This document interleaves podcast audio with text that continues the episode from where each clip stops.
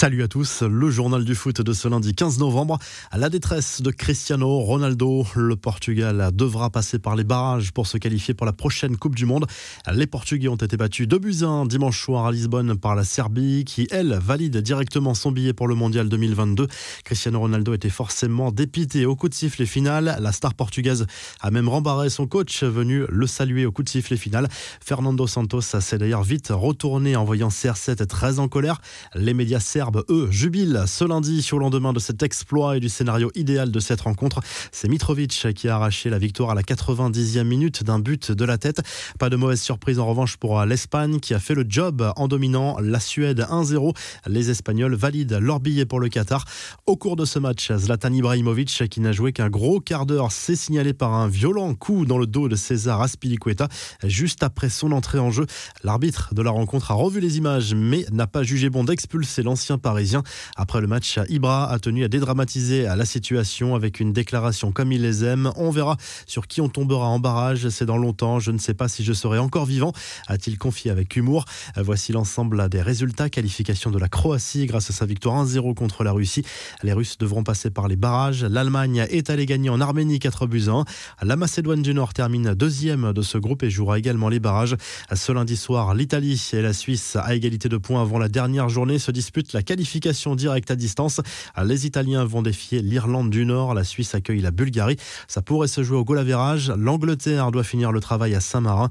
Il restera ensuite trois billets à attribuer pour la Coupe du Monde 2022 en Europe. Les barrages se joueront au mois de mars. Ils réuniront tous les deuxièmes de groupe, plus les deux meilleurs premiers des groupes de la Ligue des Nations qui n'auraient pas validé leur billet par le biais de ces qualifications. 12 équipes qui s'affronteront dans trois tournois différents et seuls les trois vainqueurs de ces tournois iront au Qatar. Des matchs décisifs également dans la zone Afrique. Le Ghana a validé son billet pour les barrages lors de l'ultime journée en dominant l'Afrique du Sud 1-0. Ça passe aussi pour la République démocratique du Congo, vainqueur 2-0 du Bénin.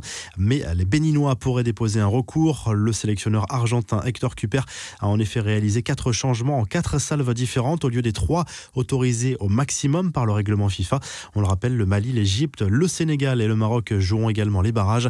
Les rumeurs et infos du mercato, le retour de la rumeur Neymar au Barça. C'est une info à prendre avec beaucoup de précautions, mais selon un média catalan, le PSG ne serait plus opposé au départ du Brésilien l'été prochain à cause de ses performances plutôt décevantes, voire fantomatiques parfois cette saison, même si la star parisienne semble mieux depuis peu. Nasser El Khelaifi serait malgré tout lassé des hauts et des bas de Neymar, si l'on en croit El National. Le Barça, qui a voulu faire revenir le joueur ces dernières saisons, ne serait plus intéressé.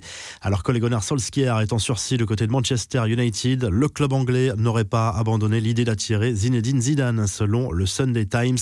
Le média anglais précise que l'ancien entraîneur du Real Madrid n'est pas encore convaincu par ce projet, mais les Red Devils ont un plan. Ils comptent sur leur recrue Raphaël Varane et Cristiano Ronaldo pour les aider à attirer leur ancien coach. Les infos en bref, les filles de l'Olympique lyonnais ont frappé très fort dans le choc de D1 féminine en étriant dimanche soir le PSG 6 buts 1. L'OL est en tête du championnat de France. Le PSG avait demandé le report de cette rencontre en raison du contexte assez lourd le groupe suite à l'affaire Amraoui Diallo.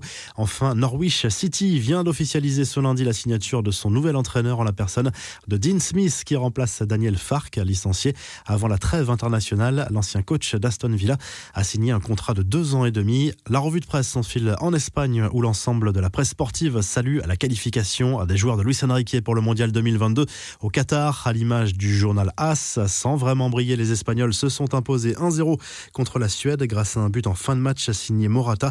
Les partenaires de Zlatan Ibrahimovic passeront par les barrages. La presse portugaise est beaucoup plus amère forcément au lendemain de la défaite 2-1 à la dernière minute contre la Serbie dimanche soir à l'image du journal Abola.